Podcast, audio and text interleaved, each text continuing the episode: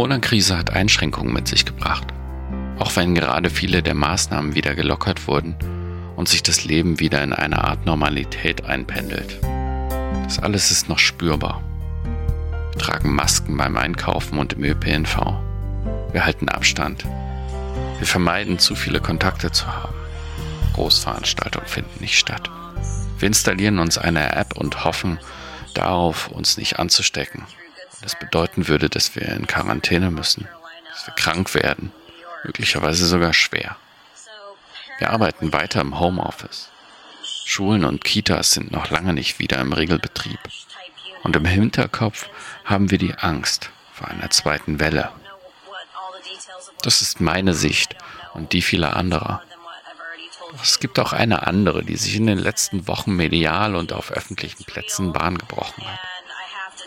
Die der Corona-Skeptikerin, der Verschwörungstheoretikerin. Ich kann verstehen, dass Menschen sich dagegen wehren, wenn der Staat Grundrechte einschränkt. Auch ich fand das pauschale Verbot von Demonstrationen bei der Seebrücke falsch. Die Gerichte sehen das mittlerweile auch so. Ich kann verstehen, wenn Menschen nicht wollen, dass sie gezwungen werden, eine App zu installieren, die ihren Aufenthaltsort den Behörden jederzeit verrät. Auch die Bundesregierung hat es eingesehen und eine datenschutzfreundliche App zur Verfügung gestellt. Die kann man installieren, freiwillig. Ich kann auch verstehen, wenn Menschen Masken unangenehm und Homeoffice mit Kind für einen untragbaren Zustand halten. Geht es ja selbst so. Erst recht kann ich verstehen, wenn Menschen Angst haben, davor krank zu werden, ihren Job zu verlieren, ihren Betrieb und ihre gesamte wirtschaftliche Existenz, die auf dem Spiel steht. Was ich aber nicht verstehe, ist, warum all diese Einschränkungen der Anlass sind, an eine aufziehende Diktatur zu glauben. Daran, dass Satanisten die Welt beherrschen, daran, dass Corona eine Erfindung ist, um uns unserer Grundrechte zu berauben. Doch genau das glauben Menschen, die in den letzten Wochen auf sogenannten Hygienedemos waren. Ich habe mir diese Demos näher angesehen und mit Menschen gesprochen, die sich mit Verschwörungstheorien schon lange beschäftigen und die mir erklären können, was in Menschen vorgeht, die an Verschwörungstheorien glauben. Adrenochrom. Geht auf Adrenochrom. Bilder. Wenn ich das ertragen kann und ich weiß seit mindestens 15 Jahren, was los ist. Gerade die prominentesten VertreterInnen von Verschwörungstheorien erzählen oft unglaublichen Unsinn. Ich frage mich, sind diese Menschen krank? Ist der Glaube an Verschwörungstheorien eine Krankheit? Ich frage Dr. Niklas Gebele. Er ist Psychologe und Psychotherapeut. Nee, auf keinen Fall. Also ähm, der Glaube an Verschwörungstheorien oder die Überzeugung irgendwelcher ähm, Verschwörungstheorien ist, ist keine Krankheit. Es gibt natürlich äh, Krankheiten, die vielleicht oberflächlich so ähnlich anmuten, also zum Beispiel die paranoide Schizophrenie, wo Menschen eben äh, Wahn, Wahnvorstellungen und Wahnideen haben, zum Beispiel äh, ja, so, so, klassische Dinge abgehört zu werden oder so. Ähm, aber das ist dann eine, eine, individuelle, eine individuelle Wahnvorstellung, die natürlich schon kulturell auch so ein bisschen geprägt und, und überformt sein kann, aber die jetzt nicht, äh, wo, wo jetzt nicht jemand sich in so einer, ähm, in so einem äh, existierenden verschwörungstheoretischen Weltbild, das er dann mit anderen auch teilt, äh, bewegt. So. Wenn der Glaube an Verschwörungstheorien nun aber keine Krankheit ist, was treibt Leute dann, diesen Unsinn zu glauben? Wollen sie nur verstehen? ja, ähm, also um ganz ehrlich zu sein, jetzt so die, die Frage nach dem entscheidenden Unterschied, also sozusagen äh, das, das Bedürfnis nach Verstehen ist ja ein sehr universelles, das wir alle mehr oder weniger haben. Und ich glaube, dass der Verschwörungsglaube noch andere Bedürfnisse ähm, zumindest zu befriedigen verspricht, ähm, die ebenso universell sind. Ähm, zum Beispiel eben, ja, also verstehen, ne, das hat ja auch zu tun mit Reduktion von Komplexität und, und Dissonanz. Ähm, ich glaube auch äh, Umgang mit, mit Angst oder das, das innere Bekämpfen von Angst spielt eine Rolle und so Sachen wie ähm, Selbstwertgefühl und, und Gruppenidentität. Und das sind ja alles äh, universelle Motive, die wir alle haben. Und äh, so dieses eine harte Entscheid Unterscheidungskriterium, warum ausgehend von diesen Motiven manche Menschen bei der festen Überzeugung äh, an bestimmte Beschwör äh, Verschwörungstheorien landen und andere nicht, ähm, kann ich gar nicht genau sagen. Ich habe das Gefühl, das hat viel zu tun so mit mit Peer Groups oder vielleicht kann man auch sagen, irgendwie Bubbles oder so, in, in denen man sich bewegt. Also ich glaube, das, das spielt eine, eine große Rolle. Ähm, wobei natürlich auch da wieder äh, sicher Gegenbeispiele gibt. Ne? Also ich denke, das kann man auch nicht jetzt zu dem, zu dem entscheidenden Faktor machen. Ähm, eine Sache, von der ich glaube, jetzt so auf der individuellen psychologischen Ebene gesehen, die relevant ist, was auch ähm, wo auch Studien darauf hindeuten, ähm, ist die, die Art der Bindung, ähm, also des Bindungsstils, den, den jemand hat. Ähm, es gibt die sogenannte sichere Bindung, das sind äh, Menschen, die ähm, so im Großen und Ganzen in ihren frühen Beziehungen erfahren haben, dass die Welt und die Welt der frühen Beziehung besteht ja vor allem so aus den frühen Bezugspersonen, also Eltern und wer da noch so drumherum ist, ähm, die erfahren haben, dass das so im Großen und Ganzen irgendwie erstens verlässlich und zweitens gutartig ist. Ja, und das, äh, dieses Erleben zu haben, dazu braucht es gar nicht irgendwie perfekte Eltern oder materiellen, materielle Sorglosigkeit oder so. Ne? Das reicht, wenn Kinder halt erleben, so im Großen und Ganzen kann ich mich auf die anderen verlassen. Im Großen und Ganzen äh, ist es für mich alles verstehbar. Ne? Also ich weiß, wenn ich wenn ich dieses und jenes mache, ne, wenn ich, wenn ich weine, kommt jemand und sieht nach mir oder auch später, wenn ich äh, gegen die Regel verstoße, dann äh, schimpft jemand, aber trotzdem schlägt er mich nicht, ja. Also so, so basale Sicherheiten und Verlässlichkeiten, wenn die jemand in ausreichendem Maß erlebt, führt es zu einer eher sicheren Bindung. Manche Menschen sagen auch so etwas blumiger vielleicht, sowas wie Urvertrauen oder so geht in die Richtung. Ähm, und dieses sichere Bindungsgefühl hilft dann im späteren Leben dabei, auch Unsicherheiten auszuhalten. Also so, wenn, wenn Unsicherheiten erstmal im Raum stehen, das aushalten zu können, weil ja diese Grundüberzeugung davon, dass es sozusagen genug Sicherheit und genug, äh, sag ich mal, Gutartigkeit in der Welt gibt, ähm, und gerade so in der persönlichen äh, Welt auch, ähm, das ermöglicht auch mal für eine Zeit lang eine Unsicherheit oder eine Angst ganz gut aushalten zu können. Wohingegen, wenn jetzt jemand äh, eine unsichere Bindung hat, da kann man dann noch weiter ausdifferenzieren, aber ähm, im Wesentlichen, wenn, wenn eben jemand erlebt hat, dass äh, dass die Dinge zum Beispiel unverlässlich sind. Ne? Also dass zum Beispiel wichtige Bezugspersonen sich völlig entgegengesetzt verhalten. Ne? Also mal, mal äh, lethargisch vielleicht und gar nicht zugewandt, aber äh, im nächsten Moment vielleicht hochaggressiv ja, oder gar nicht immer da sind, ohne dass man weiß, was jetzt los ist oder so weiter. Ne? Aber es gibt viele Konflikte und die Kinder ist es schwierig dann zu verstehen, hat das jetzt was mit mir zu tun oder nicht. Es wird auch nicht erklärt hat und so. Ähm, dann fehlt eben dieses, dieses Sicherheitsgefühl in der Bindung.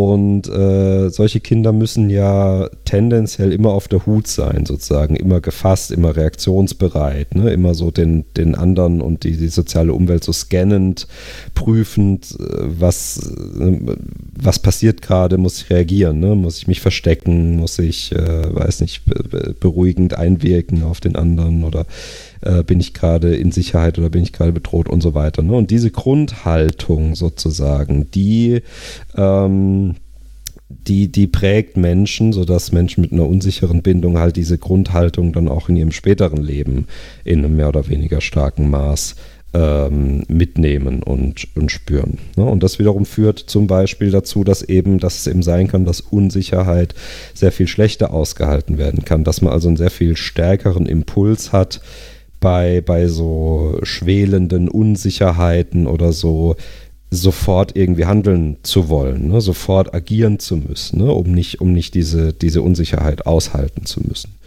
Und ich könnte mir vorstellen, dass das, ähm, dass das ein Faktor ist, ne? wenn man jetzt so diese aktuellen die aktuellen Verschwörungstheorien, die jetzt gerade durch Corona äh, so ein bisschen äh, einen, Hype haben, dann scheint mir das bisschen, scheint mir das damit zu tun haben zu können, ne? dass es ja viel darum geht, erstmal auszuhalten, dass wir manches nicht so genau wissen. Ne?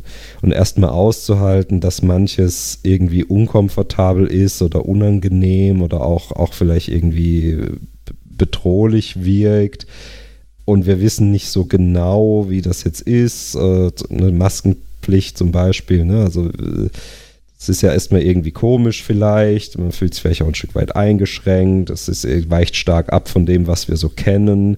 Und auf der anderen Seite hat uns natürlich noch niemand jetzt die, die, die allerletzte wasserdichte Garantie gegeben, dass das auf jeden Fall, äh, welchen Einfluss das jetzt hat. Ne? Oder schon gar nicht, dass es auf jeden Fall mich persönlich und die Menschen, die, die ich liebe und die mir wichtig sind, jetzt in irgendeiner Weise schützt. Ne? Und ähm, diese Unsicherheiten auszuhalten, ähm, ist, ist eine, würden wir jetzt ähm, psychologisch sagen, ist eben eine Fähigkeit, von, von äh, ja, gesund und reif ausgebildeten Persönlichkeiten, zum Beispiel eben mit einer sicheren äh, oder tendenziell eher sicheren Bindung. Und ich glaube, wenn das fehlt äh, oder weniger stark ausgeprägt, könnte ich mir vorstellen, dass das einiges erklärt von davon, dass man dann äh, nach, nach schnellen und absoluten Sicherheiten äh, versucht, zu suchen, die man halt tendenziell dann eher in, in so Verschwörungserklärungen findet. Verschwörungstheorien gibt es schon lange. Vielleicht schon immer. Nun sind wir gerade in einer Pandemie. Eine Situation, die fast niemand von uns schon einmal erlebt hat. Ich habe Julia Silberberger gefragt. Sie ist Gründerin der gemeinnützigen Organisation der Goldene Aluhut. Seit 2014 tritt sie im Netz gegen Fake News, Esoterik, Sekten und alles, was den Menschen den Geist verklebt, an. Sie gibt Seminare, geht an Schulen und vergibt jedes Jahr einen Negativpreis. Eben den goldenen Aluhut. Welche Verschwörungstheorien gibt es eigentlich in der Corona-Pandemie? Also grundsätzlich erstmal natürlich auch die Sachen, über die in der Presse gesprochen wird. Also diese ganzen Bill Gates-Geschichten, dann der 5G-Schwurbel, das, was Xavier Naidu losgelassen hat über Adrenochrom, das ist jetzt halt durch Corona hat das totalen Boom erlebt, ähm, wo ich auch selber überrascht bin, dass so viele Leute auf diesen Blödsinn anspringen. Ähm, aber diese 5G-Sache, die ist relativ groß, also relativ groß, weil das fing ja schon vor Corona an. Das sind ja auch alles keine neuen Verschwörungstheorien, das haben wir alle schon im Vorfeld gesehen. Und ähm, ich kann mich noch erinnern, dass im Sommer äh, und im Herbst letzten Jahres äh, begann es, dass die Leute schon demonstrieren gingen gegen 5G. Dass es da Kampagnen gab von Verschwörungsideologen im Netz, äh, die dann gesagt haben, ja, das soll uns alle umbringen, ja, das ist dann die große Vergiftung und ähm, Gedankenkontrolle und äh, das ist äh, war Wahrheit keine Mobilfunkgeschichte, das ist ein Mind Control, was da ausgesandt wird. Und dann gab es die allerersten Corona-Fälle damals in Wuhan. Und ähm, schon im Anfang Januar äh, gab es da äh, Content dazu, den wir auf unserer Facebook-Seite hatten, von Leuten, die geschrieben haben, äh, das, Wuhan ist ein riesiges Testzentrum für 5G gewesen. Und äh, das ist gar keine Viruserkrankung, das sind alles Strahlenschäden hervorgerufen durch diese neue Mobilfunkstrahlung. Also Leute, lasst euch nichts erzählen. Dann ähm, hat es eine ganze Weile nichts mehr passiert mit dieser 5G-Sache, außer halt natürlich, dass der übliche Schwurbel durchgeteilt wurde. Und dann haben plötzlich die Masken gebrannt. In den Niederlanden und in Großbritannien haben sich Leute hingestellt und haben 5G-Sendemasten angezündet und haben sich selbst dabei gefilmt und es bei YouTube hochgeladen. Und dann hat es halt nochmal so einen Boom erlebt. Und ähm, 5G ist jetzt immer noch so eine Sau, die durchs Dorf getrieben wird, ist aber abgelöst worden durch Bill Gates, ähm, der Bill Gates Schwurbel, denn auch da hat man jahrelang wirklich äh, viele, viele Jahre lang hat man ähm, eine Pandemie prophezeit, ähm, die ausgelöst werden soll, einfach durch die Geheimregierungen, durch die geheimen Pharmakonzerne, durch die jüdische Weltverschwörung und so weiter. Oder durch die Reptiloiden, sucht ihr irgendwas aus. Ähm, und äh, das wurde zu Ebola, kannst du dich noch erinnern an die mhm. äh, Ebola, ja genau, da wurde das schon erzählt. Ja, und Bill Gates hat seine Finger mit im Spiel und da soll die weltweite Impfpflicht eingeführt werden und deswegen haben wir jetzt die ganzen Erkrankten und, und so weiter und so fort und das ist alles aus dem Labor und HIV ist ja auch aus dem Labor und da hat er auch seine Finger mit im Spiel. Ähm, Bill Gates ist halt ein großer Geldgeber der WHO. Also es ist nicht so, dass ihm die WHO gehört, wie das die Verschwörungstheoretiker behaupten, aber er ist ein großer Einzelspender, Einzelstifter. Er gibt viel Geld. Und ähm, das macht ihn natürlich angreifbar für die Verschwörungsideologen. Ähm, weil sie sagen, ja, okay, da hat er seine Finger mit im Spiel und ähm, wer da viel Geld gibt, so wessen Brot ich fresse, dessen Lied ich singe. Das ist aber nicht der Fall.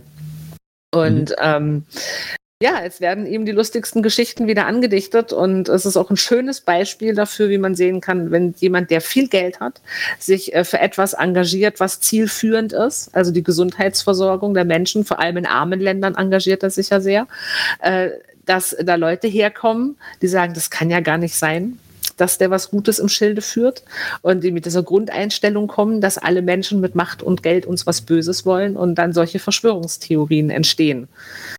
Und ähm, auch das beobachten wir seit Jahren. Und jetzt haben wir aber die Situation, dass die Pandemie eingetreten ist. Natürlich nicht so, wie es die Verschwörungstheoretiker behauptet haben.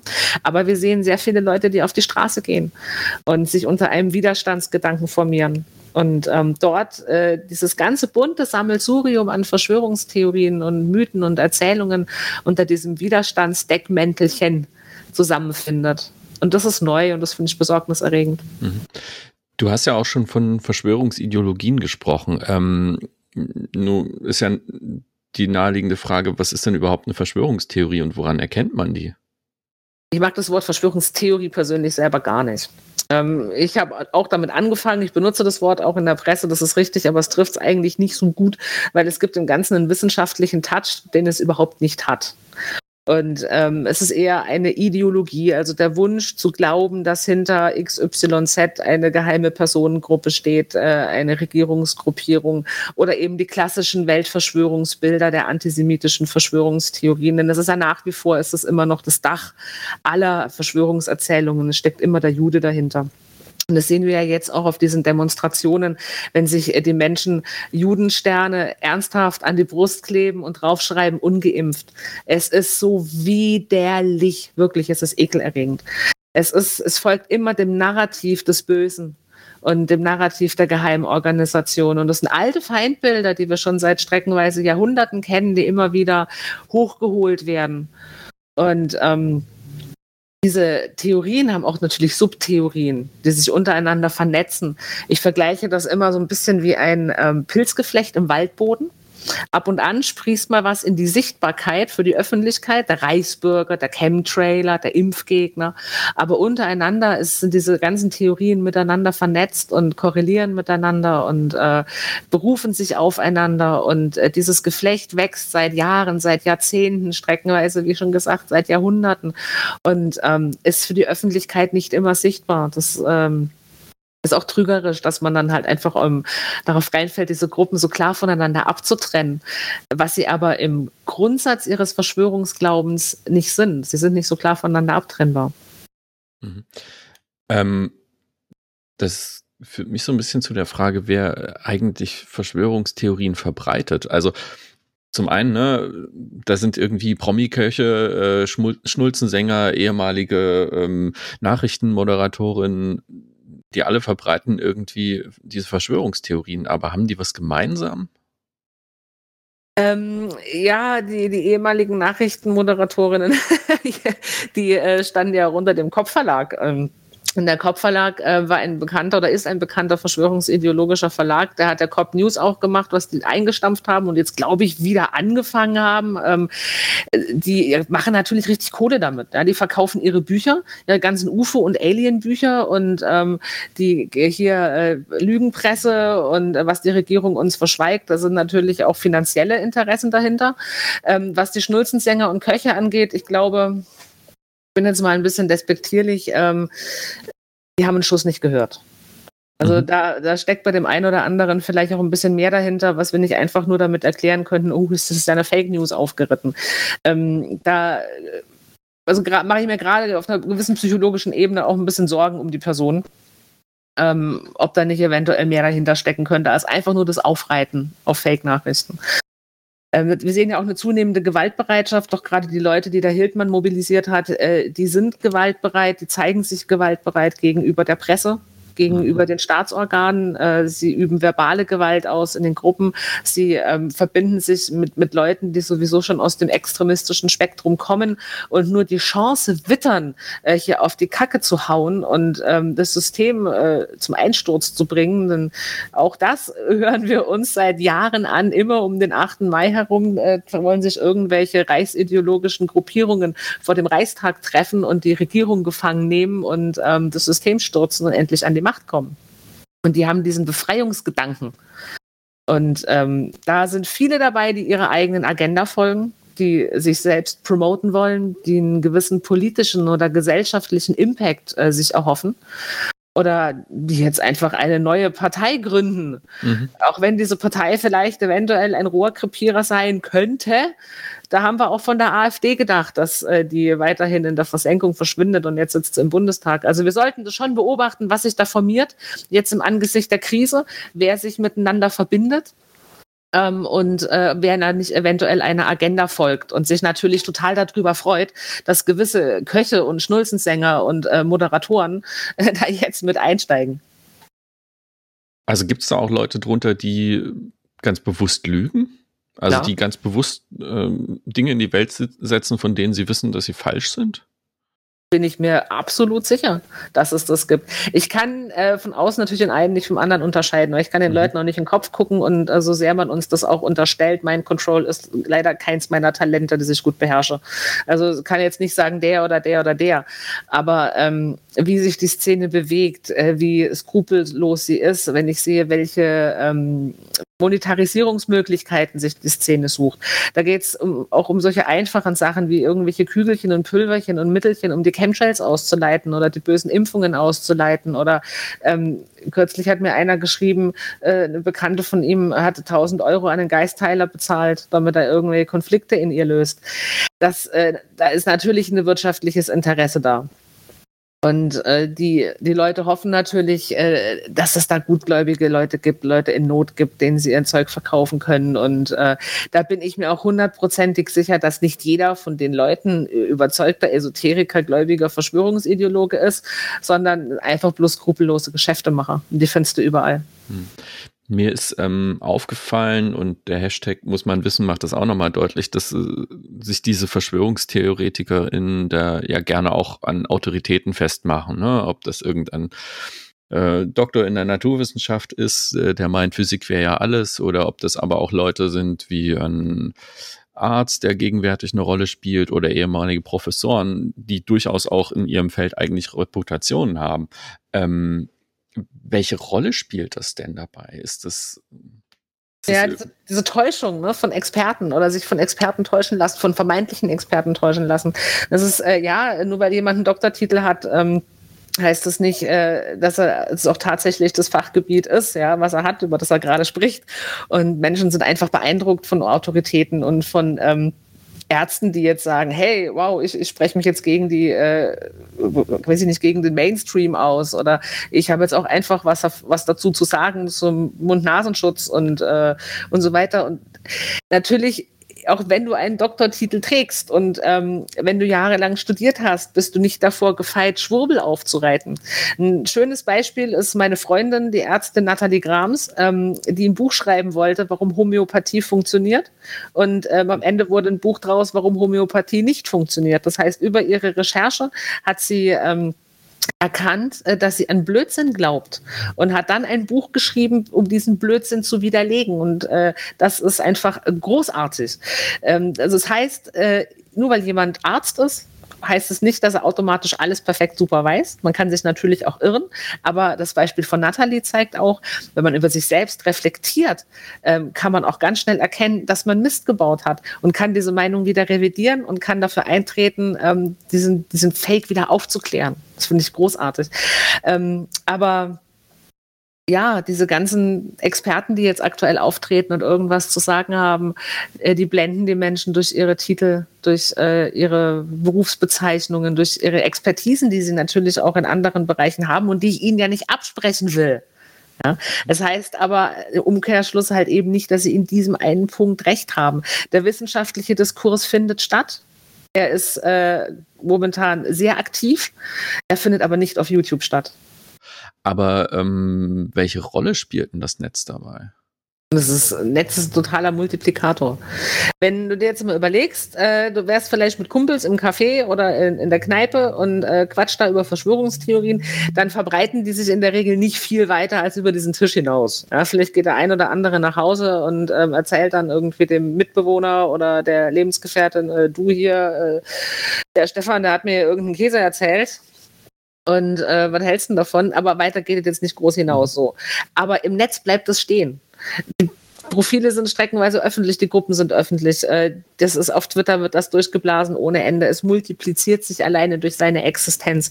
Und du kannst jeden Case, der vor fünf, sechs, sieben Jahren geschrieben wurde, nochmal nachrecherchieren. Es sei denn, die Domain wurde gelöscht, wie jetzt zum Beispiel beim Honigmann. Also der Honigmann war ein total berühmter, rechtsgerichteter und esoterischer Verschwörungsideologe.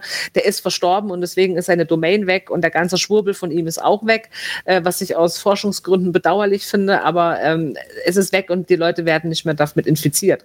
Aber bei Facebook ist vieles noch da, ja. Und ähm, vor allem Sachen, die aus äh, seinen Artikeln rauszitiert wurden, die stehen halt dann einfach noch in den Gruppen. Die können immer noch gefunden werden über eine Google-Suche, über die normale Facebook-Suche. Ähm, wenn Leute neu in die Gruppen reingehen und ähm, irgendwelche Schlagworte eingeben in die Gruppensuche, dann kommen sie wieder zu solchen Beiträgen. Also das Zeug ist halt einfach da, das kriegst du so schnell nicht weg. So schnelllebig das Internet ist, äh, das vergisst auch nichts. das ist mhm. kurios und ähm, jeder kann publizieren, jeder kann eine Domain anmelden und kann publizieren, jeder kann einen YouTube-Kanal machen und kann das Zeug rausblasen. Und äh, von daher ist das natürlich ein totaler Multiplikator. Wenn dann noch irgendwelche Bots verwendet werden, die das Ganze auch nochmal inflationär in die Gruppen reinteilen, dann sehen es wieder mehr Leute. Und, und wir haben ja auch aus Studien schon gelernt, ähm, Stichwort Sharebaiting, dass ähm, zwei Drittel der Leute ihre Artikel nicht lesen, bevor sie sie teilen. Zwei Drittel knallen einfach, oh, die lesen die Headline, die fühlen sich von der Headline angesprochen, das ähm, spiegelt halt ihre Meinung wieder oder es empört sie oder whatever. Und dann drücken sie den Share-Button, ohne überhaupt auch nur einen Blick auf die Ursprungsseite geworfen zu haben. Und das ist ein Riesenproblem. Das ist ein Riesenproblem, dass die Leute ihre Quellen nicht checken, bevor sie irgendwas ins Netz blasen. Das sind keine Volksvertreter, das sind Pharma-Mafia-Vertreter und Transhumanisten-Vertreter.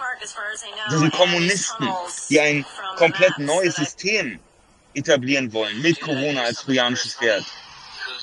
Das sind Noten der Weltbanker, der Zionisten.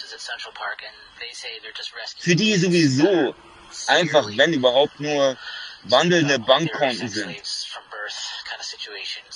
Verschwörungstheorien begegnen uns aber nicht nur im Netz. Gerade in den letzten Wochen waren sie vielmehr sogar im öffentlichen Raum präsent. Zu sehen sind Demonstrierende, die sich um Abstandsregelung und Maskenpflicht nicht kümmern. Einige sehen gut bürgerlich aus. Sie halten Transparente aus Pappe. Sie wenden sich gegen Impfzwang und eine Gesinnungsdiktatur. Auch die AfD und ihre AnhängerInnen sind unterwegs und demonstrieren. Ich sehe Reichskriegsflaggen. Ein Mensch trägt einen gelben Stern, der an einen Judenstern erinnert. Darauf steht ungeimpft. Offensichtlich findet sich hier die politische Rechte. Angemeldet ist eine der Demonstrationen aber von einem ehemaligen Aktivisten aus dem Occupy-Umfeld. Ich habe mit Tom Udig gesprochen. Er arbeitet bei der Bildungsstätte Anne Frank in Frankfurt. Sie ist ein Zentrum für demokratische politische Bildung und Beratung. Warum finden sich beide politische Spektren auf diesen Demos? Gleich die Gegendemonstration von Linken getragen wird. Sehen wir trotzdem hier eine Querfront von links und rechts? Ja, ich würde, würde sagen, das ist absolut so. Ähm, Verschwörungstheorien sind so, eine, sind so ein Masternarrativ, der eben politisch ganz differentes ähm, oder vielleicht dann auch immer doch nicht so differentes, wenn man genauer hinschaut, unter einen Hut bringen kann. Ähm, wir haben das, also das, das war eben auch die dezidierte Erklärung von diesem Montagsmahnwachen 2014 und das ist auch das finden wir auch noch heute immer wieder, dass ähm, von den professionellen Agitatoren dann immer wieder verbreitet wird und auch wenn den Leuten dort vor Ort mal ein Mikrofon unter die Nase gehalten wird, sagen die das eben auch immer gerne. Wir sind nicht äh, rechts, wir sind nicht links, wir sind nur für, keine Ahnung, den Frieden oder sowas. Ne? Also sie wollen sich irgendwie keiner politischen ähm, Richtung mehr zuordnen, sondern ähm, sind, äh, sind da sozusagen alle einfach nur ganz harmlos und vereint. Das ist die berühmte Querfrontstrategie, die eben keine Parteien mehr kennen will, sondern nur noch Deutsche, ähm, die durch diese Verschwörungstheorie und den Antisemitismus zusammenkommt. Ähm, wir haben beispielsweise in unserem ähm, jüngst erschienenen Buch ähm, Extrem Unbrauchbar, haben Katharein und ich auch einen Artikel darüber geschrieben, wie es Antisemitismus sozusagen schafft, ähm, ganz politisch Disparates ähm, unter einen Hut zu bekommen. Das ist sozusagen die Erzählung, auf die sich alle einigen können, wenn das eigene Denken vor der Komplexität ähm, der gesellschaftlichen Verhältnisse kapituliert. Ähm, dass äh, wir alle vermeintlich von irgendjemandem äh, beherrscht werden, der alle Fäden in der Hand hält und nicht innerhalb eines abstrakten Beziehungsgefüges verortet sind, ähm, das sich Kapitalismus nennt, ähm, ist für viele eben sehr viel einleuchtender. Äh, diese Erzählung ähm, schafft es äh, für, für, eben für ganz, ganz, also für viele Menschen mit einem sehr, sehr unterschiedlichen Selbstverständnis attraktiv zu sein und deshalb eignet sie sich so gut dazu, ähm, Querfronten zu begünstigen. Nun taucht das gerade irgendwie ganz prominent auch wieder auf bei Corona. Ist, ähm, passt Corona da irgendwie in, in ein Muster rein oder was, was ist an dieser Corona-Krise gerade so besonders? Was ist so, was diese Verschwörungstheorien jetzt wieder so auftauchen lässt? Weil für mich kam es ehrlich gesagt ein bisschen überraschend. Also äh, für mich kam es ehrlich gesagt nicht so überraschend. Ich habe ehrlich gesagt, ähm, war ich etwas irritiert, dass es so spät kam, vergleichsweise. Ähm, ich würde sagen, dass Antisemitismus eine Krisenideologie der Moderne ist, die ähm, latent in einem Großteil der Bevölkerung schlummert und bei gesellschaftlichen Krisen sich eben wie eruptiv entlädt. Also die antisemitischen Potenziale in der Gesellschaft sind ähm, relativ konstant, aber in solchen Krisensituationen, die mit sehr viel Unsicherheit, mit Unwissen, mit, ähm, mit Bedrohungsszenarien ähm, zu tun haben, da ähm, entlädt sich das Ganze dann äh, gefühlt plötzlich, aber es ist sozusagen eigentlich latent schon die ganze Zeit ähm, vorhanden. Corona ist jetzt natürlich so ein Fall, ähm, wo einerseits äh, ist es eine globale Bedrohungslage, das ist immer interessant für Verschwörungstheoretiker, die ähm, ja eben auch von der geheimen Weltherrschaft ausgehen, von der New World Order etc ähm, ist es immer interessant, wenn es globale, sich um globale Ereignisse handelt. Es ist ein krasser Einschnitt in unsere Lebensrealität.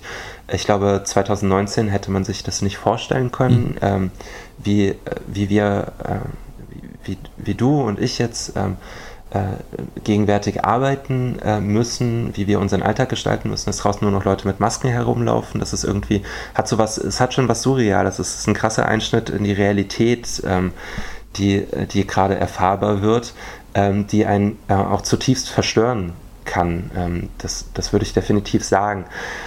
Und in, so, in solche, solchen Situationen sind Verschwörungstheorien ähm, natürlich total geeignet, sich einen Sinn auf diese, auf diese Ereignisse zu machen. Ähm, also beispielsweise, also um die Komplexität ähm, dieser, dieser äh, äh, der gegenwärtigen Situation kurz zu illustrieren. Also wie kann es sein, dass ähm, vermutlich auf einem Tiermarkt in Wuhan ähm, der eine Käfig zu nah an dem anderen stand, nach dem bisherigen Stand des Wissens, man mhm. weiß es ja noch nicht genau, ähm, und äh, ein paar Monate später sind in den USA ist das Toilettenpapier ausverkauft. Also das sind solche Ketten, mhm.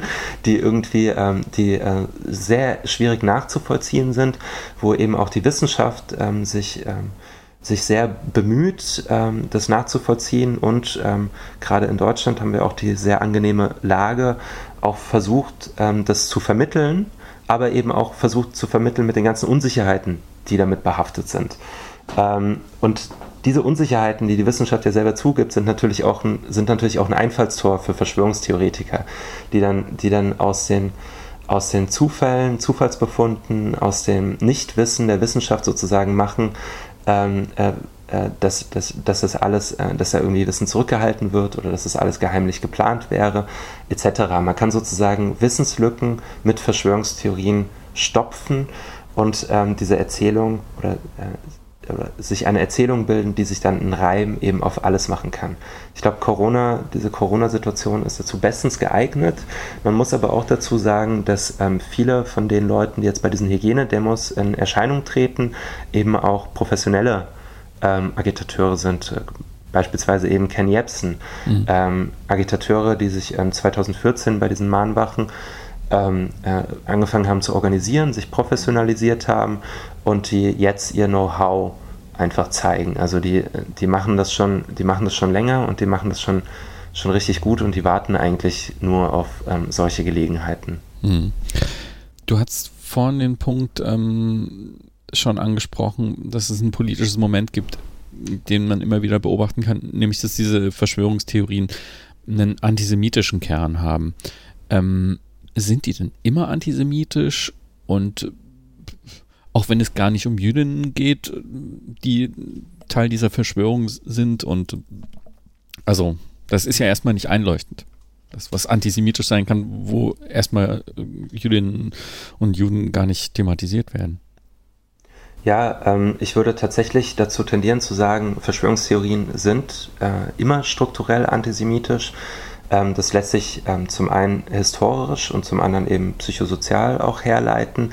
Ähm, historisch ist es so, dass Verschwörungserzählungen früher, also ich spreche von der Zeit vor 45, eben äh, offen antisemitisch kodiert waren. Also wer die Welt beherrscht, da wurde nicht groß rumgedruckst, da wurde gesagt, das sind die Jüdinnen und Juden, ähm, die im äh, Verborgenen die Strippen ziehen und alles äh, zu, zu dem Schaden ähm, der Bevölkerung oder noch schlimmer des Volkes orchestrieren würden. Ich denke, dass die aktuellen Verschwörungstheorien auch ihre Blaupause in den ähm, sogenannten Protokollen der Weisen von Zion haben. Das ist eine antisemitische Fälschung gewesen, die eben behauptet, einem Geheimtreffen von äh, mächtigen Juden beizuwohnen, die äh, gemeinsam planen, die westliche Welt äh, zum Fall zu bringen. Und diese, diese Momente äh, diese Erzähl Erzählstruktur, die in diesen vermeintlichen Protokollen angelegt ist, die ist eigentlich tatsächlich irgendwie ein Vorbild für sämtliche Verschwörungstheorien, die danach kommen.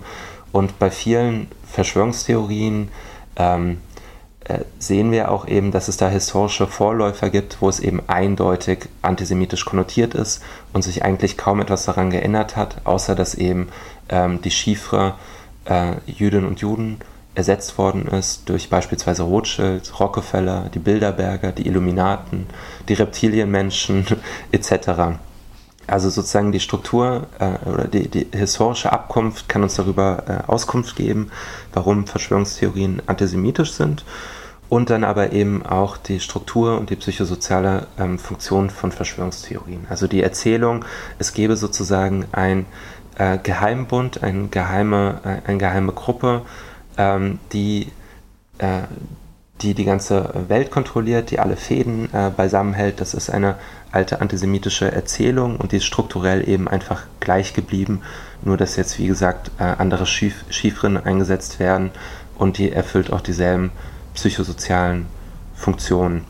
Ähm, bei Verschwörungstheoretikern merkt man das ähm, also die, die, vermeiden es natürlich tunlichst ähm, auszusprechen, wer in letzter Instanz gemeint ist. Ähm, die werden nicht sagen, die Jüdinnen und Juden ähm, äh, stecken hinter dieser Verschwörung oder werden das in den seltensten Fällen sagen, sondern den reichen eigentlich Suggestionen. Ähm, häufig auch einfach nur Suggestivfragen. Also mhm. äh, Verschwörungstheorien arbeiten häufig mit solchen unechten Fragen. Äh, in liberalen oder mehr oder minder liberalen Gesellschaften äh, sieht man es nicht gerne, dass, äh, dass, dass Fragen nicht gestellt werden dürfen. Das heißt sozusagen, alle Fragen können gestellt werden und über diese Fragetechnik können Verschwörungstheoretiker sich als vermeintlich kritische Geister ähm, inszenieren und, ähm, und suggerieren damit aber total viel. Also wenn beispielsweise ähm, Daniele Ganser ähm, oder andere 9-11-Truther äh, fragen, vermeintlich fragen, ähm, wie kann es sein, dass am, äh, am 11. September ähm, als, die, äh, als Al-Qaida, das sagen die natürlich nicht, aber als das World Trade Center zum Einsturz äh, äh, gebracht wurde, äh, wie kann es sein, dass an diesem Tag keine Juden zur Arbeit gingen? Das ist sozusagen einfach eine Frage oder inszeniert sich erstmal als eine Frage, aber damit ist natürlich total viel mit transportiert und die Zuhörerinnen wissen ganz genau, was damit gemeint ist, nämlich dass die Jüdinnen und Juden das Ganze inszeniert hätten. Ähm, das heißt, sie müssen es oft gar nicht aussprechen und häufig reicht dann auch einfach der Hinweis, ihr wisst schon, wer. Also es muss gar nicht ausgesprochen werden, die Rezipientin wissen, wer gemeint ist. Und das sieht man dann eben immer wieder, wenn sich äh, die Verschwörungstheorien dann in gewaltvollem Handeln entladen, wie jetzt zum Beispiel in Halle. Dann äh, sieht man in den Schriften, die uns diese Attentäter hinterlassen oder in den Selbstzeugnissen, die die hinterlassen und vor allen Dingen in den Zielen, die sie auswählen, ähm, dass sie ganz genau wissen, was mit dieser Verschwörungstheorie, wer mit dieser verschwörungstheoretischen Propaganda gemeint ist und dort dann ihren Zorn entladen, eben vor der Synagoge. Ähm, und eben, es wissen auch die Jüdinnen und Juden, ähm, dass sie damit gemeint sind. Ähm, sie sind dann letztendlich diejenigen, gegen die sich die Gewalt ähm, richtet. Und ich würde sagen, es ist, es ist schwierig oder es ist, es ist relativ selten, äh, einen Verschwörungstheoretiker oder eine Verschwörungstheoretikerin zu finden, ähm, die nicht, äh, wenn man immer weiter nachfragt, ja, wer steckt denn dahinter? Also wer hat denn dieses Interesse? Das ist eine häufige Frage, die sie immer stellen. Cui bono, derjenige, der davon profitiert, der muss auch vermeintlich der Ursacher des Übels sein. Ähm, wenn man sie dann fragt, ja, was steckt dahinter, was steckt dahinter, dann kommen sie früher oder später immer zumindest auf einen äh, Menschen mit einem äh, jüdischen oder jüdisch klingenden Familiennamen. So. Das sind dann immer ähm, Soros, Rockefeller, Rothschild, äh, mhm. die vermeintlich dahinter stecken. Was mir auffällt, ist, dass auf der Seite der VerschwörungstheoretikerInnen ähm, Nazi-Vergleiche total beliebt sind. Das grenzt an Faschismus. Ich möchte nicht sagen, dass es so ist, sonst kommt einer und löscht das Video. Also es grenzt an Faschismus. Es ist natürlich keiner. Wir halten uns an die behördlichen Vorgaben. Was steckt denn dann dahinter? Es könnte darum sich handeln, dass die Staatsform in Richtung einer Diktatur verhandelt, äh, verhandelt wird. Werdet mal endlich wach. Wollt ihr alle zu Mengeles werden? Woher kommt das? Ja, das ist ähm, eine absolut ähm, scheußliche Entwicklung und München hat jetzt ähm, Gott sei Dank dieses ähm, Tragen von einem Stern, wo dann irgendwie ungeimpft draufsteht oder sowas, ähm, auch untersagt und ich denke, ähm, das sollte definitiv ein Bundesbeschluss werden. Es kann einfach nicht sein, dass Leute sich in dieser Art und Weise äh, mit, also, ja, mit Holocaust-Opfern ja nicht identifizieren, sondern sich einfach an deren Stelle setzen. Das ist so, ein, also dabei wird mir wirklich schlecht, wenn ich das sehe. Und ähm, das, ist, ähm, das gehört dringend äh, verboten. Daher hilft meines Erachtens auch einfach nur noch äh, die Repression. Ähm, warum diese Vergleiche so beliebt sind, ich würde sagen, dass es in Deutschland eben einen starken Anteil hat von äh, Schuldabwehr, Schuldabwehr, Antisemitismus, ähm, dass man versucht, eine nationale Identität zu restaurieren, die beschädigt wurde durch die Schuld, die Deutschland historisch auf sich geladen hat. Ähm, diese Leute äh, identifizieren sich äh, häufig sehr stark mit Deutschland, mit dem Volk, äh, äh, das sie gerne sein möchten oder das sie gerne repräsentieren möchten. Und dieses Volk ähm, ist eben so umstandslos nach 45 und ähm, ja, nach der, nach der äh, breiten historischen ähm, äh, Beschäftigung mit, mit der Shoah ist das eben so einfach nicht mehr zu haben. Ähm, man kann es aber sozusagen, das passiert im Schuldabwehr-Antisemitismus, man kann versuchen, diese Beschädigung der ähm, nationalen, der völkischen Identität loszuwerden, indem man äh, zum Beispiel eine Täter-Opfer-Umkehr betreibt, indem man dann sagt, ja, ähm, George Soros, ähm, der äh, äh Milliardär und Philanthrop, ähm, ich weiß gar nicht, ob er Milliardär ist oder nur Millionär. Wahrscheinlich ist es schon Milliardär. Ich weiß es nicht. ähm, aber der, ich weiß nicht, was er auf dem Konto. Aber der Philanthrop will sozusagen ähm, will ja eine, äh, eine nationalsozialistische Diktatur aufbauen und so weiter. Und das ist natürlich eine krasse Schuldumkehr. der Jude ähm, versucht hier den Nationalsozialismus einzuführen. Mhm. Ähm, und damit hält man sich das sozusagen ähm, vom Leib. Man betreibt eine Täter-Opfer-Umkehr, was überhaupt ein Kernelement von Verschwörungstheorien ist. Also VerschwörungstheoretikerInnen ähm, behaupten immer, bevor sie dann letztendlich losschlagen, äh, bevor sich ihr ähm, ihr Hass ähm, äh, entlädt, behaupten sie immer zuerst selbst angegriffen worden zu sein. Äh, es gibt einen ähm, Sozialpsychologen aus Hannover, mittlerweile emeritiert, äh, Rolf Pohl heißt der, der hat dafür den Begriff der paranoiden Kampfabwehrhaltung geprägt. Also paranoide Kampfabwehrhaltung meint sozusagen, dass man sich ständig verfolgt fühlt, ständig angegriffen fühlt. Das ist der Zustand, in dem VerschwörungstheoretikerInnen leben, auch ein relativ schwer aushaltbarer Zustand. Alle äh, ganz, ganz, ganz mächtige Kräfte haben sich gegen mich und meinen Lebensvollzug verschworen. Ähm, und deshalb, das gibt mir das Recht, sozusagen wieder loszuschlagen. Dieses Motiv von der Täter-Opfer-Umkehr ist, würde ich sagen, essentiell für die Verschwörungstheorie. Werdet mal endlich wach. Wollt ihr alle zu Mengeles werden, weil ihr Leute impft, von denen ihr selbst nicht überzeugt seid, dass man impft? Wir haben keine Infektionswelle mehr. Wir hatten keine tödliche Welle in Deutschland und auch in den anderen Ländern, auch in England, auch in Amerika ebbt die Welle ab. Wir sind auf dem Absteigenden. Auch ohne Maßnahmen. Schauen Sie sich Weißrussland an. Wir haben diesen Virus von vornherein für Quatsch erklärt. Was haben sie? Sie haben keine Probleme. Die Schweden werden dann gesagt, ja, die sind wieder angestiegen, die Todeszahlen. Aschmorn ist durch, da ist nichts angestiegen. Das heißt, die können sie sich auch, holen sie sich die offiziellen Zahlen von Schweden vom Gesundheitsamt. Der besagte Dr. Bodo Schiffmann hat sich zwischenzeitlich mit der Gründung einer Partei versucht. Wenn es gegenwärtig nicht so aussieht, als hätte er damit Erfolg, wird er bei eins deutlich. Verschwörungsideologien sind ein Geschäft politisches und ein wirtschaftliches zugleich. Sie verschaffen Aufmerksamkeit und Interesse, gerade von solchen Menschen, denen es besonders schwer fällt, sich in einer unklaren Situation wie der Corona-Krise zurechtzufinden. Verschwörungsideologien bieten Halt, geben klare Antworten. Gerade im Netz diskutiere ich immer wieder mit Menschen, die Verschwörungstheorien verbreiten. Bekannten. Eher Menschen, die ich persönlich nicht gut kenne.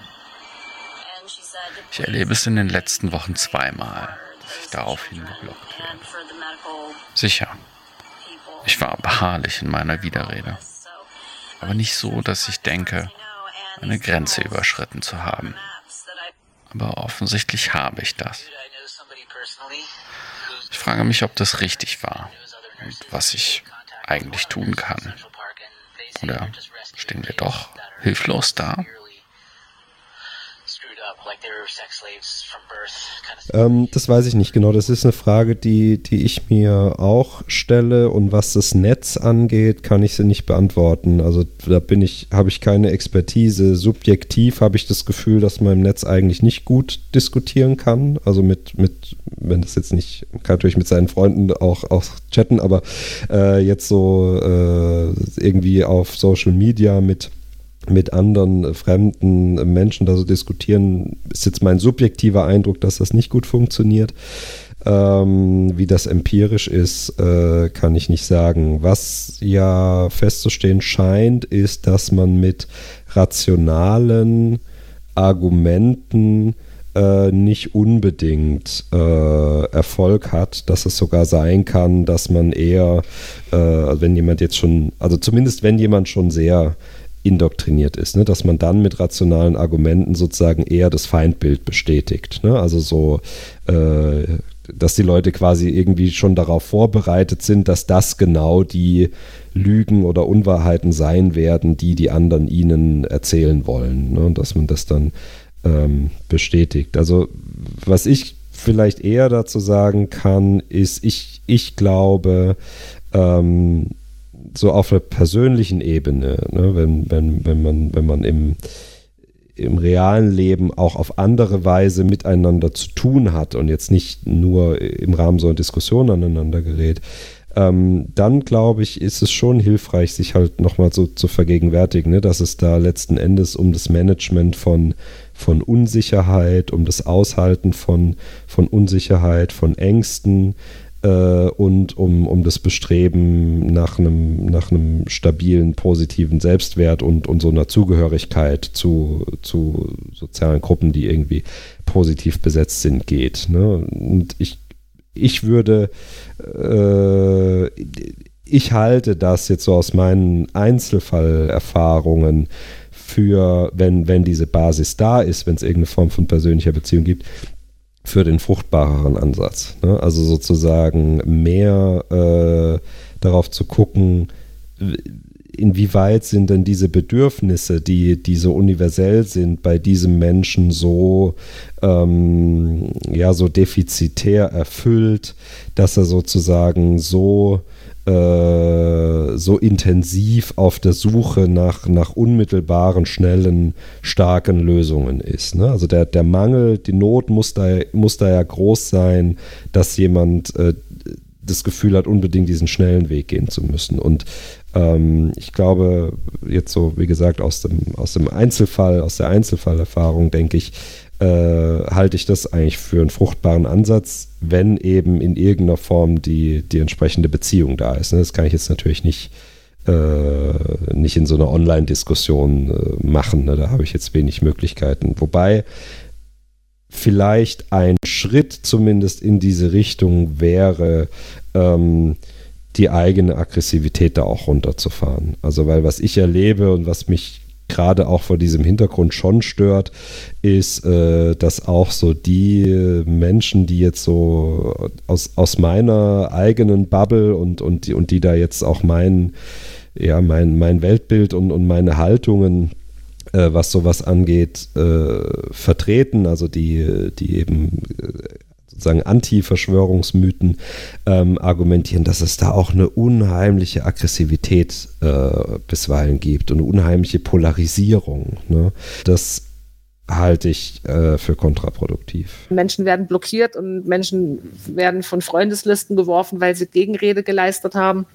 In äh, diesem Fall können wir nur hoffen, dass auch die Gegenrede weiterhin stehen bleibt und der Kommentar von dem äh, Profilbetreiber nicht gelöscht wurde, sodass diejenigen, die still mitlesen, ähm, noch einen Mehrwert davon haben. Denn Gegenrede solltest du immer leisten, damit diejenigen, die still mitlesen, sehen können, okay, da hat sich jemand die Mühe gemacht, das äh, schon zu widerlegen, klicke ich mal drauf. Oh ja, stimmt, ist totaler Blödsinn, alles klar, kann ich abhaken. Das hängt so ein bisschen davon ab, ähm, in welchem Kontext man mit Verschwörungstheorien konfrontiert ist, würde ich sagen.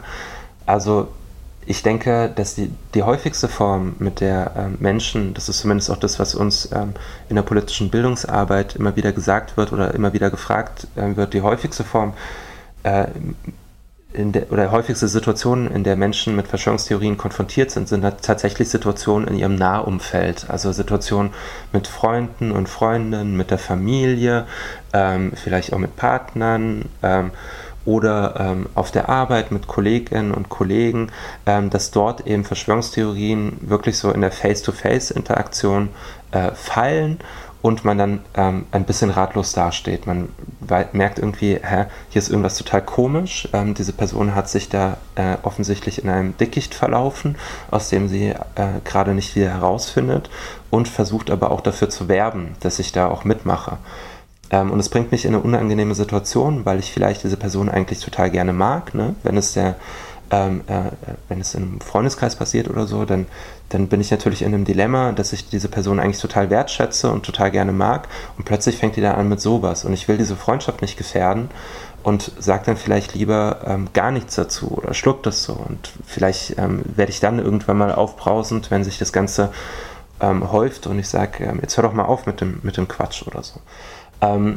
Das ist, denke ich, eine der häufigsten Situationen, mit der Menschen mit Verschwörungstheorien konfrontiert sind. Und da hängt es eben stark davon ab, was habe ich denn für eine Beziehung zu dieser Person und ist diese Person empfänglich für Irritationen, für Irritationsmomente da drinne? Kann ich mit der sprechen? Ist sie ansprechbar? Ähm, ist sie vielleicht auch noch gar nicht so tief in den Sumpf der Verschwörungstheorien versackt, dass ich ihr da auch mit ein paar ähm, mit so ein paar Fact-Findern oder so, ähm, von denen es ja einige gibt, ähm, von Amadeo Antonio Stiftung, von Miki Mama äh, äh, etc. Also gibt es ja viele Seiten, die sozusagen solche Fact-Checks betreiben, ähm, ob es vielleicht damit schon getan ist, ähm, das zu irritieren. Äh, wenn nicht, ähm, würde ich empfehlen, ähm, eher auf die, auf die Gründe, auf die Motive der Verschwörungstheorie zu sprechen zu kommen. Ähm, also sozusagen danach zu fragen, nicht, nicht über den vermeintlichen Wahrheitsgehalt der Verschwörungstheorie zu diskutieren, nicht zu diskutieren, ob jetzt die Juden dazu Arbeit gegangen sind oder nicht, weil einen überzeugten Verschwörungstheoretiker interessiert keine Statistik, in der drin steht, die waren natürlich bei der Arbeit wie alle anderen auch. Das interessiert Verschwörungstheoretiker nicht, dann sie behaupten, die eben die Statistik sei gefälscht, ähm, sondern sozusagen eher Versuche auf die Wurzel ähm, der Verschwörungstheorie abzuzielen, die eben eine emotionale Komponente ist. Also ich könnte dann zum Beispiel danach fragen, wenn jetzt jemand ähm, mit so Corona-Verschwörungstheorien anhängt, könnte ich die Person zum Beispiel danach fragen, wie es ja eigentlich gerade in der Situation geht und ob sie ob sie vielleicht Angst hat ähm, in der gegenwärtigen Situation und ob das vielleicht total schwierig für sie ist. Also sozusagen einfach weg von diesen, von diesen Verschwörungsdiskussionen oder Versch Diskussion um den vermeintlichen Wahrheitsgehalt von Verschwörungstheorien hin zu den emotionalen Wurzeln der Verschwörungstheorie. Das funktioniert aber natürlich nur, wenn ich eine gute Beziehung zu der Person habe und mit der auch ein solches Gespräch überhaupt möglich ist. Wenn ich jetzt ähm, äh, bei, einer, äh, bei einer Demonstration oder so mit solchen Leuten konfrontiert bin, die ich überhaupt nicht kenne, ähm, dann ist es vielleicht, äh, dann ist es was anderes. Dann, ähm, dann geht es da häufig darum, würde ich sagen, auch immer zu widersprechen. Das gilt auch für ähm, Verschwörungstheorien online. Also wenn man solche Videos, wenn jemand solche Videos teilt oder so, dann würde ich sagen, es ist immer wichtig, darunter zu kommentieren, das ist eine Verschwörungstheorie und vielleicht noch einen Link dazu, warum das so ist, um vor allen Dingen die Leute äh, drumherum anzusprechen, die noch nicht so tief mit drinne hängen. Also um Leute anzusprechen, die ähm, äh, vielleicht offen oder empfänglich dafür sind, aber noch so ein bisschen unschlüssig. Und die müssen eben immer wieder irritiert werden, dass sie nicht in diese Verschwörungstheorien äh, darauf reinfallen und sich darauf versteifen, bis sich das Ganze dann zu einem geschlossenen Weltbild verfestigt hat. Das ist, die, das ist die zweite Situation, in der man sich dann bisweilen befindet. Und dritte ist natürlich, wenn man es wirklich mit professionellen, verschwörungstheoretischen Agitatoren zu tun hat, die darüber auch unter Umständen ihren Lebensunterhalt äh, bestreiten, die das sozusagen ähm, äh, ja eben äh, äh, öffentlich machen etc. Ähm, da ist ganz klar, da gilt es, den rechtlichen Rahmen auszuschöpfen. Wenn da ähm, äh, beispielsweise eine Holocaustleugnung oder Relativierung drin fällt, dann äh, muss die Person angezeigt werden.